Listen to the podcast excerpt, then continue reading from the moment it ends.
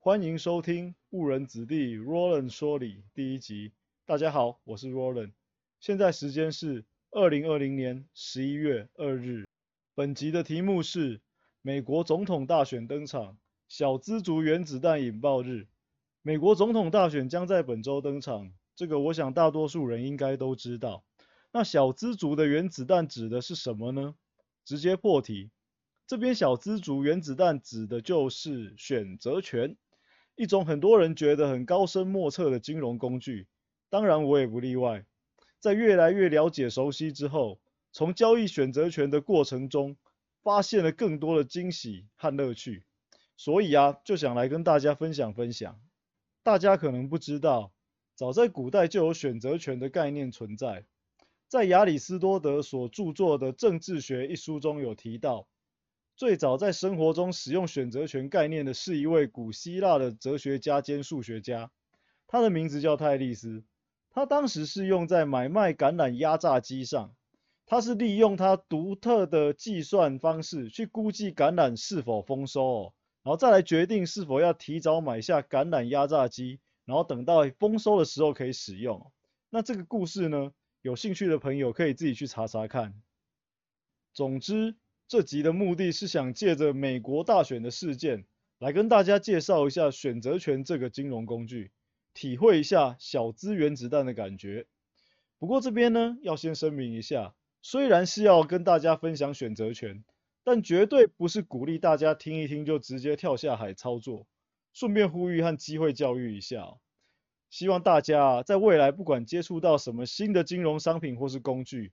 建议大家都必须要好好研究跟了解清楚，例如说，先做一些沙盘推演啊，或者是模拟操作，等有了一些心得之后，再拿出真钱，用小资金进场去试单，做一些体验，这样子整个的路径是比较健康的哦。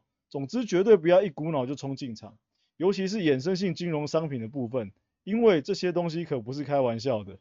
接着，原子弹引爆日中的引爆日。指的就是选择权的结算日。那结算日和美国大选之间到底有什么关系？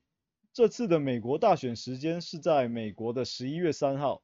当美国人傍晚开始进行开票后，会和台湾时间十一月四号的白天重叠。那十一月四号是星期三，刚好也是台湾指数选择权的结算日。基本上呢，每个礼拜三都是台指选择权的结算日。除非当天放假或者是没有开盘才会顺延。那懂选择权的朋友就会知道一件事情哦，在结算日当天，选择权常常会有倍数行情的出现。那如果你是不懂选择权的朋友也没有关系哦。这个节目这一集呢，就是要让大家简单的认识一下选择权。那我自己的粉砖上啊，最近几个月也开始记录每周三选择权商品在结算日的走势哦。有兴趣的话去看看就可以有一点清楚，有一点了解了。那接着我们就从二零一六美国大选开始说起吧。二零一六美国大选开票日的相对时间和现在一样，都是在台北时间的礼拜三哦。当时美国总统大选对决的两个人，分别是希拉蕊和川普。美国人在开票，台湾市场在开盘厮杀。加权指数当天最后跌了两百七十四点，最高和最低的差有三百七十点。如果是看台指期货的话，表现更是剧烈。那天下跌了两百九十七点，高低点的差则达到了四百一十六点，一整个波动很大。那再从细节来看呢，当天台股的行情算是随着两个候选人的得票状况做摆荡。二零一六年当时的市场氛围是这样哦，全市场几乎把川普当选哦视为一个黑天鹅事件。因为大家都不晓得川普当总统后到底会干什么事，到底会搞出些什么名堂出来。所以啊，市场最害怕这种不确定性了。一旦选情有利川普时，股市表现就会比较不理想。当天台股开盘时，开票的状况是希拉蕊领先，所以早盘台股还是上涨的，一度涨了将近百点。接着川普开始追上来了。指数也就跟着转弱翻黑哦，但是中间选情在两个人拉锯的时候，指数也是跟着反应震荡，直到最后川普持续拿到一些关键州的选票时，股市表现就整个一泻千里了。所以这次二零二零的美国大选，应该也有机会带给台股当天不小的波动哦。选择权自然就会有发挥的地方。接着我们就准备进入正题，来聊聊选择权哦。认识学习新的金融工具时，第一步通常都是要学会怎么计算输赢，怎么计算盈亏。白话一点讲，就是怎么算钱。选择权基本上是一种买方和卖方对赌的工具，所以呢，我就用一个简单的例子来跟大家说明。假设有大宝和二宝两个兄弟，他们某天对共同朋友小明的体重起了兴趣，打算来赌赌看小明体重的变化。大宝就说啊，他认为三个月后小明的体重应该会突破一百公斤。那目前小明是九十公斤，因为小明不爱运动，又爱吃零食，所以大宝认为他会迅速的发胖。二宝就觉得啊，小明爱吃归爱吃，但是应该不会胖的这么快哦。所以两人就以三个月后小明的体重是否超过一百公斤来打赌。到期的时候，小明体重如果超过一百公斤的话，大宝赢；反之就是小宝赢。赢家可以获得奖励，输家要提供奖励。除了输赢之外，更进一步，还可以再评估输多少和赢多少。例如，最后小明体重超过一百公斤，大宝赢了。但一百零五公斤和一百一十公斤的奖金是不一样的。超过一百公斤越多时，大宝能赚越多，当然二宝也就要赔越多。假设一公斤一千块好了，小明最后一百零五公斤，大宝就可以拿五千元。小明一百一十公斤的话，大宝就可以拿一万元。反之，如果小明没有超过一百公斤，那二宝就不用赔钱了。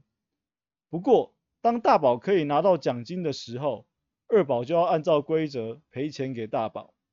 现在，我们再加入一个条件，在立下约定的时候，由于是赌小明会发胖，所以认为小明会胖过一百公斤的大宝，就要支付押注的钱给二宝。二宝则要放一笔保证金，然后预防他输了不认账。所以如果到时小明没有超过一百公斤，那大宝押注的钱就全部归二宝所有。以上就形成了具有完整选择权概念的一份合约了。例子中约定到期的时候，小明的体重就是选择权的履约价，赌小明变胖就很像是买权。那反之，如果是赌小明变瘦，就很像是卖权。例子中，赌小明会变胖超过一百公斤时，大宝是买方，二宝就是卖方。输赢的计算方式就是结算时的计算方式。现在重点来了，如果刚刚的例子中，赌三个月和赌一个礼拜会有什么差别呢？就三个月来说，体重很有成长空间。所以大宝会愿意付多一点的押金跟二宝去赌，但如果期间只有赌一个礼拜，正常来说体重不会有太剧烈的变化，大宝不太可能下大注跟二宝赌，甚至可能就不赌了。所以还有三个月的时候啊，大宝可能愿意花一百块跟二宝赌，但如果只有一个礼拜的时候，大宝可能就只愿意花一块钱跟二宝赌看看。假设啊，奇迹如果真的出现了，小明在一个礼拜内胖了二十公斤，最后是一百一十公斤，那这样子的话，大宝就只用了一块钱，就拿回了一万块，赚回了一万块。眼看不太可能发生的事情发生了，暴利就跟着出现了。类比到选择权结算日当日，如果波动够大。就可以就可以想象，很像一个人剧烈的变胖或者是变瘦。当买方做对边的时候，就会有倍数的行情发生。这样子大家清楚了吗？欢迎搭配每个礼拜三选择权行情变化来观察看看，相信您会更有感觉。那本集就到这边，谢谢收听。